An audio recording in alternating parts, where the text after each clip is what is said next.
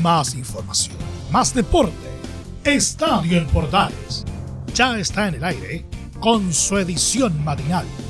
La primera de Chile, uniendo al país de norte a sur.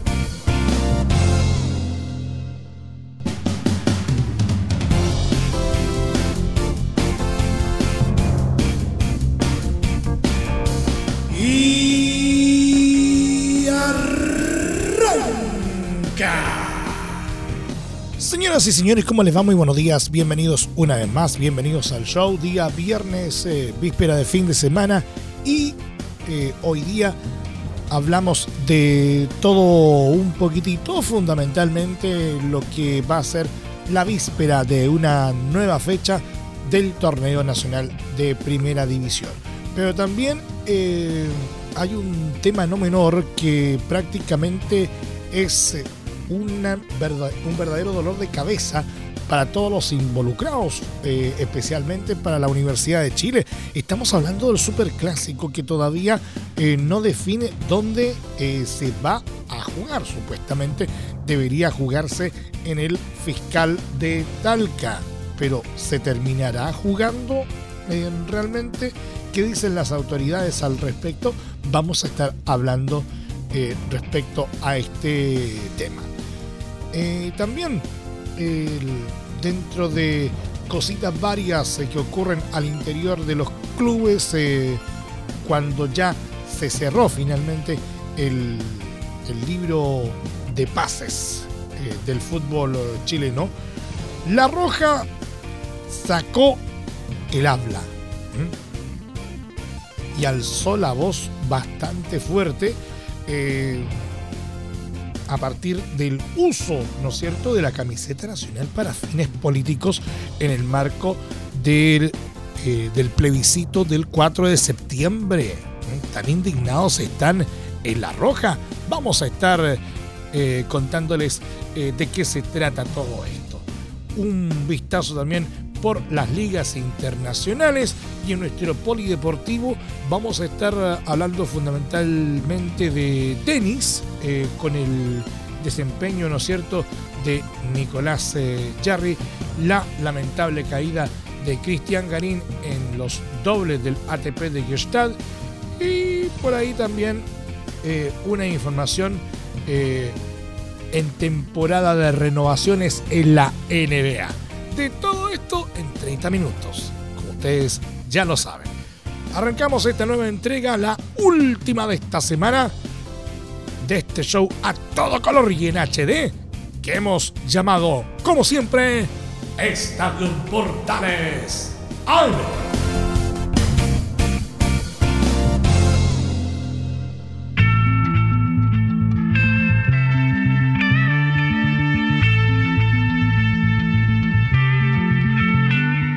Desde el máster central de la Primera de Chile, uniendo al país de norte a sur, les saluda Emilio Freixas.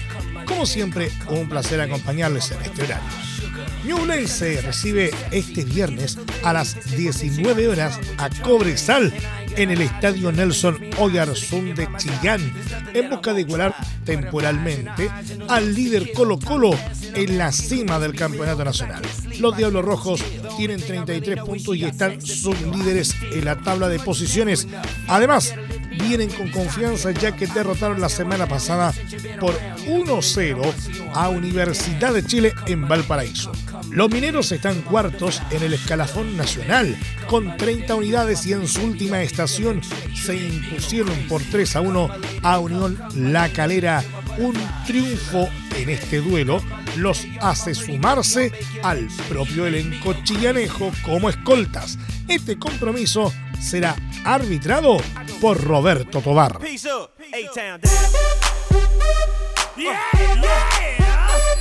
El alcalde de Talca, Juan Carlos Díaz, y el delegado presidencial de la región del Maule, Humberto Aquebeque, se reunieron para discutir la realización del Superclásico del fútbol chileno en el Estadio Fiscal programado para el domingo 31 de julio.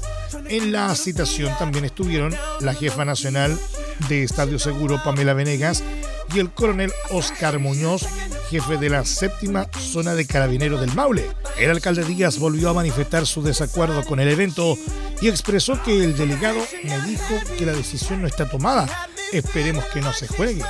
No tengo nada en contra de los clubes, pero está en riesgo el orden público de la ciudad. Nos falta contingente policial en el día a día. Por su parte, el delegado Aquebeque expresó que la decisión se tomará el lunes, ya que se recibirá el informe de carabineros de factibilidad. El estadio cumple con los requisitos para albergar el superclásico, pero depende también del informe que vuelva a hacer llegar Azul Azul y la ANFP con los requerimientos.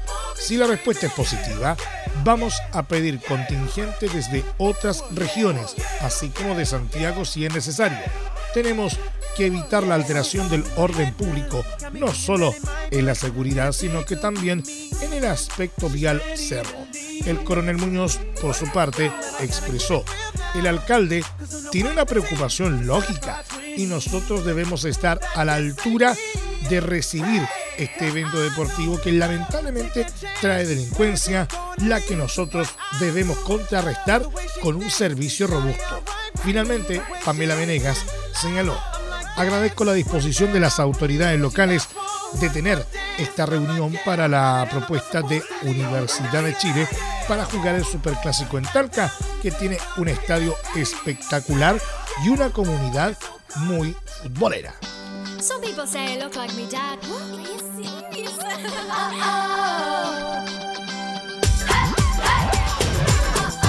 Universidad Católica aclaró la situación de Nicolás Castillo. Se suponía que el delantero iba a ser refuerzo de los cruzados para este segundo semestre. Respecto de la situación de Nicolás Castillo, informamos que la intención de ambas partes era que el jugador se incorporara al plantel de la UC, partió diciendo el elenco estudiantil en su cuenta de Twitter. Debido a eso, iniciamos conversaciones, durante las mismas se evidenció que no era el momento ideal para hacerlo, ya que la presente temporada terminará en noviembre próximo y habrá muy poco tiempo para su puesta a punto, agregó. Castillo ha sufrido mucho con las lesiones desde que una trombosis lo tuvo al borde de la muerte. El América lo mandó a préstamo, primero a Juventude y luego a Necaxa. En ninguno de esos equipos tuvo muchos minutos. Está sin club desde febrero de 2022. Su condición médica relacionada a la operación que sufrió por la trombosis fue examinada y está en buen estado. Nicolás Castillo se enfocará en ponerse a punto con miras a la temporada 2023, declaró.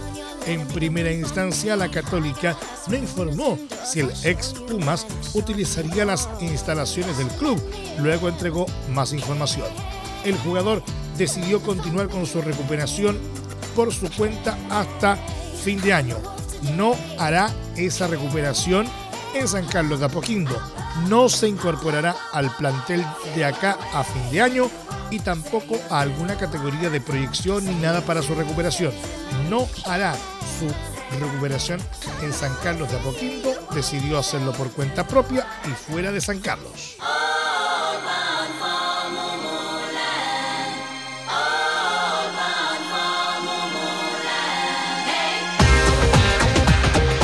Octavio Rivero dejó un buen recuerdo en Colo Colo. El uruguayo fue clave en el título de 2017, el último torneo nacional que ganó el cacique. De Colo Colo se fue a México y actualmente es eh, jugador de la Unión Española. El año pasado sonó como refuerzo de los Albos. En conversación con ESPN admitió que estuvo cerca de volver y dice sentirse dolido por los dirigentes. Hubo posibilidades, habíamos llegado a una negociación. Habíamos hablado desde enero, cuando estaba en México. Tuve un problema con el club donde estaba. Me quería ir por ciertas cosas y desde ese momento venía hablando con Colo Colo de ciertas condiciones, partió diciendo. Pero, de acuerdo a su relato, ocurrió algo inesperado. Llegado el momento me fui a Uruguay libre y lo que hablamos cambió mucho. No entendí por qué pasó eso. Me dolió. Yo estaba ilusionado de poder volver. Era un lugar donde me encantaba, pero no me gustó cómo se manejó. Debido a ese cambio en las condiciones contractuales, Rivero optó por descartar a Colo Colo. Por ahí se debió hacer de una manera o decir otra cosa desde el principio. Dije que para ir así, con la cabeza pensando en que me cambiaron las cosas en un lugar que quiero mucho, preferí ir bien sin tener este tipo de situaciones, afirmó. Siente que se aprovecharon de él. Es difícil decir que se aprovecharon porque la persona que estaba en ese momento no la conozco. No sé si pasa por ahí. Espero creer que no, porque no sería lindo. Pero sabemos que en el fútbol pasa, respondió.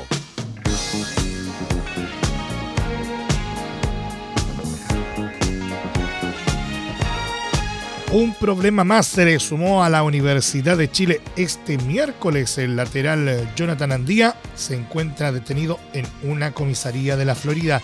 Según la fiscalía, el futbolista se detuvo por manejo en estado de ebriedad. No pasa a control de detención. De acuerdo al parte, a las 9.50 horas, mientras Carabineros realizaba controles vehiculares en Avenida Vicuña Maquena Poniente con calle Vicente Valdés, son alertados que un vehículo no respetó la luz roja de un semáforo en Avenida Vicuña Maquena Poniente con Américo Vespucio. Por motivo de lo anterior se realizó el control al conductor, el que mantenía la totalidad de la documentación vencida. La U emitió un comunicado informando de la situación esta mañana. El Club Universidad de Chile informa que el jugador del primer equipo masculino, Jonathan Andía, se encuentra en dependencia de una comisaría de carabineros desde esta mañana por una presunta infracción a la ley del tránsito en la comuna de la Florida, escriben. Agregan que el futbolista se encuentra actualmente acompañado y asesorado por un abogado de nuestra institución a la espera de los avances del proceso que en este momento está en curso.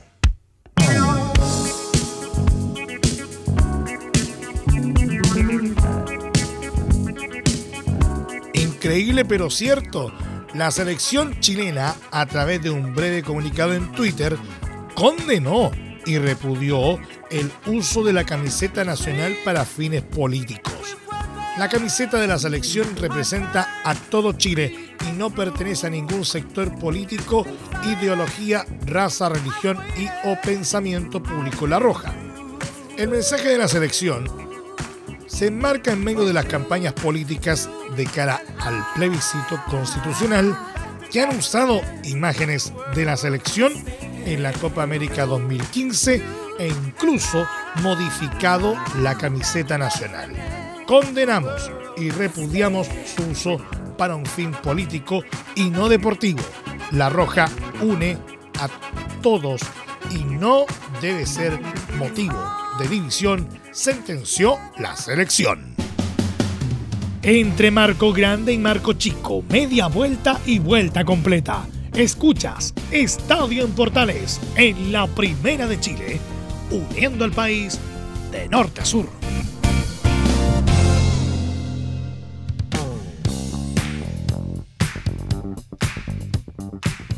Muchas gracias por seguir en nuestra sintonía. Seguimos haciendo Estadio en Portales en su edición AM, como siempre, a través de las ondas de la Primera de Chile, uniendo al país de norte a sur.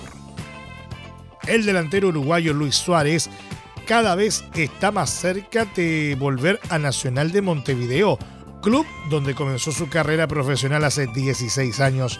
Según informó Ovación, el ariete de 35 años ex estrella de Atlético Madrid y Barcelona, no quedó convencido con las ofertas recibidas en Europa y se agotan sus opciones. Suárez está libre desde el 1 de julio y rechazó ofertas de Fenerbahce, Galatasaray, Besiktas, Flamengo, Corinthians, Palmeiras, Botafogo, River Plate, Estudiantes y Vélez Sarsfield. Y también descartó ofrecimientos desde el fútbol de México, Arabia Saudita y Qatar. Siempre fiel al citado medio, Suárez está esperando una oferta mejor desde Europa o Estados Unidos. Si la rechaza, volverá a Nacional. La razón de la larga espera de Suárez es porque está buscando el mejor destino posible para prepararse de cara al Mundial de Qatar. En Nacional están convencidos que aceptará volver ya que podrá jugar también la Copa Sudamericana. De hecho, este jueves hubo un nuevo gesto del club en su intento de fichar a Suárez. Durante el duelo con Cerrito, los fanáticos de Nacional llevaron carteles y máscaras con la cara del goleador. Y al final del partido, que terminó 5-0 a favor de Nacional, Cristian Queque Almeida dedicó el gol a Suárez usando esta máscara con su rostro.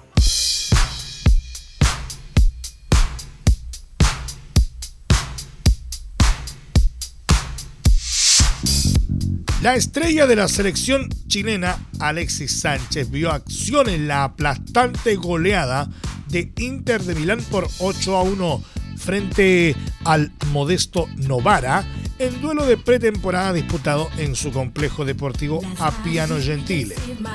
Maravilla fue considerado en este compromiso por el técnico Simone Inzaghi, pese a que en Italia se sigue especulando por una posible salida del elenco lombardo debido a la sobrepoblación de delanteros en el equipo. Además, Alexis es el mejor pagado del plantel y la Serie A, por lo que la institución no está conforme con tener en la banca a un futbolista tan caro, según ha reportado la prensa local. Los tantos de Inter en este compromiso fueron mediante Lautaro Martínez, con dos tantos, Romelu Lukaku, Nicolo Varela, Edin Seco, Raúl Berlanova, Matías Zanotti y un autogol de Simone Ciancio. El descuento fue de Matías Bortoluzzi. El próximo desafío de Alexis y los interistas será este sábado a las 12.30 horas frente a Lens en Francia.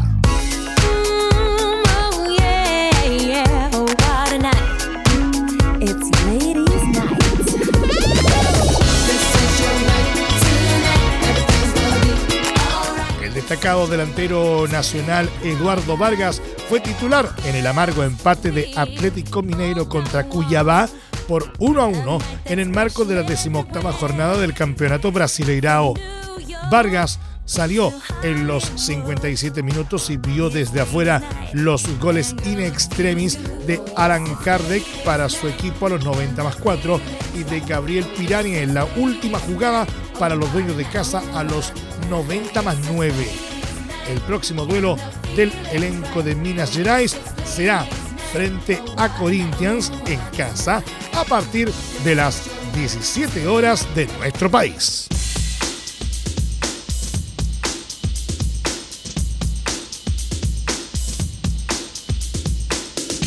Arturo Vidal sigue generando expectación en Brasil de cara a su debut con Flamengo y este jueves expresó su felicidad en redes sociales tras tener su primera práctica con trabajo de balón. Ya estamos juntos de nuevo, te extrañaba, escribió el King en Twitter junto al emoji de un balón y una fotografía de la práctica de esta jornada. Ahora vamos con todo carajo Arego Vidal con una imagen del rey mohicano como lo apodó Flamengo en sus redes. Cabe señalar que Vidal se integró a las prácticas de Flamengo el lunes y se espera que su debut sea la próxima semana en el Maracaná el 30 de julio ante Atlético Goyanense.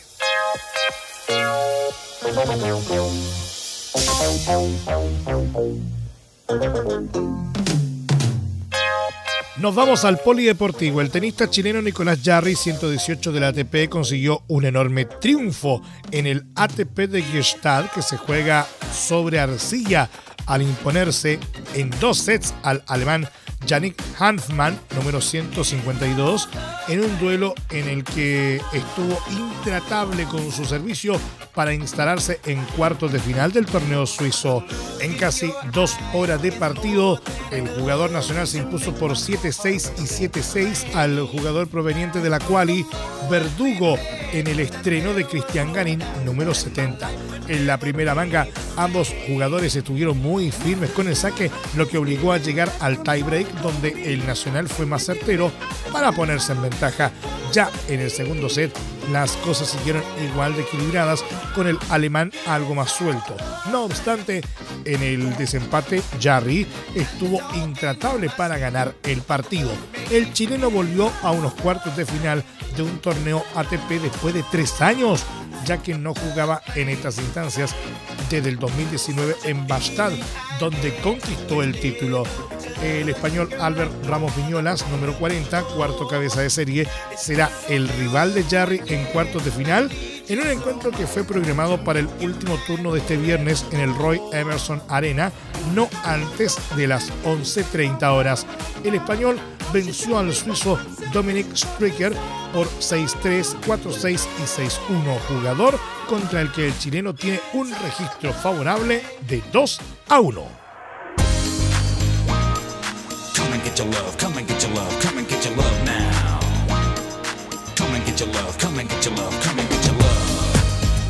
El tenista chileno Cristian Garín dijo adiós definitivamente al ATP de Gestalt, pues se despidió en los octavos de final del torneo de dobles junto al argentino Tomás Martín Echeverry. El tenista sueco André Goranson y el japonés Ben McLachlan vencieron por 6-7, 6-4 y 11-9 a sus rivales en una hora y 52 minutos de juego a la dupla sudamericana. Con este resultado la pareja logra clasificarse para los cuartos de final del torneo ATP 250 de Gestalt, donde se verán las caras con los ganadores del partido que enfrentará a David Vega Hernández y Rafael Matos contra Tomislav Berkic y Francisco Cabral.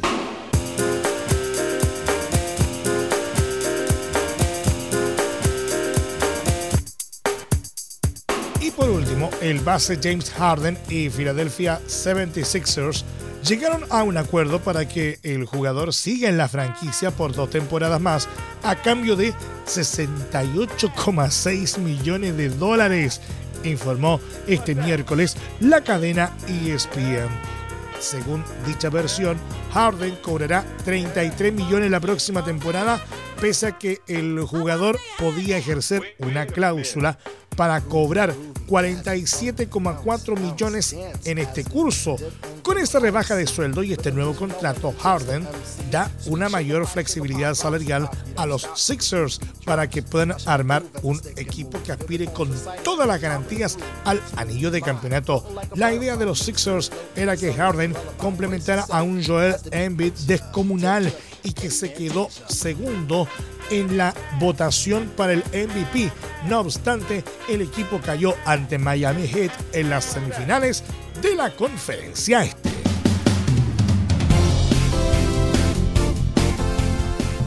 Nos vamos. Muchas gracias por la sintonía y la atención dispensada. Hasta aquí nomás llegamos con la presente entrega de Estadio en Portales en su edición AM, como siempre, a través de las ondas de la Primera de Chile uniendo el país de norte a sur. Les acompañó Emilio Freixas.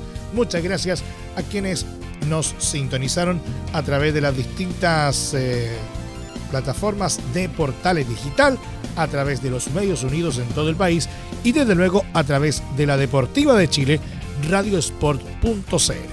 Continúen en sintonía de Portales Digital porque ya está aquí Leo Mora y la mañana al estilo de un clásico, portaleando la mañana a continuación. Más información luego a las 13.30 horas en la edición central de Estadio en Portales, hoy con la conducción de Velus Bravo junto a los viernes musicales. No se lo pueden perder. Y por supuesto, el resumen de la jornada deportiva a las 20 horas en Estadio en Portales, edición PM. También no se lo pueden perder. Están todos cordialmente invitados. Finalmente les recordamos que a partir de este momento este programa se encuentra disponible en nuestra plataforma de podcast en Spotify, en los mejores proveedores de podcasting y desde luego en www.radioportales.cl. Que tengan todos un muy buen día y desde ya que tengan un excelente fin de semana. Y no lo olviden, la pandemia aún no ha terminado más información, más deporte. Esto fue Estadio en Portales, con su edición matinal, la primera de Chile, uniendo al país de norte a sur.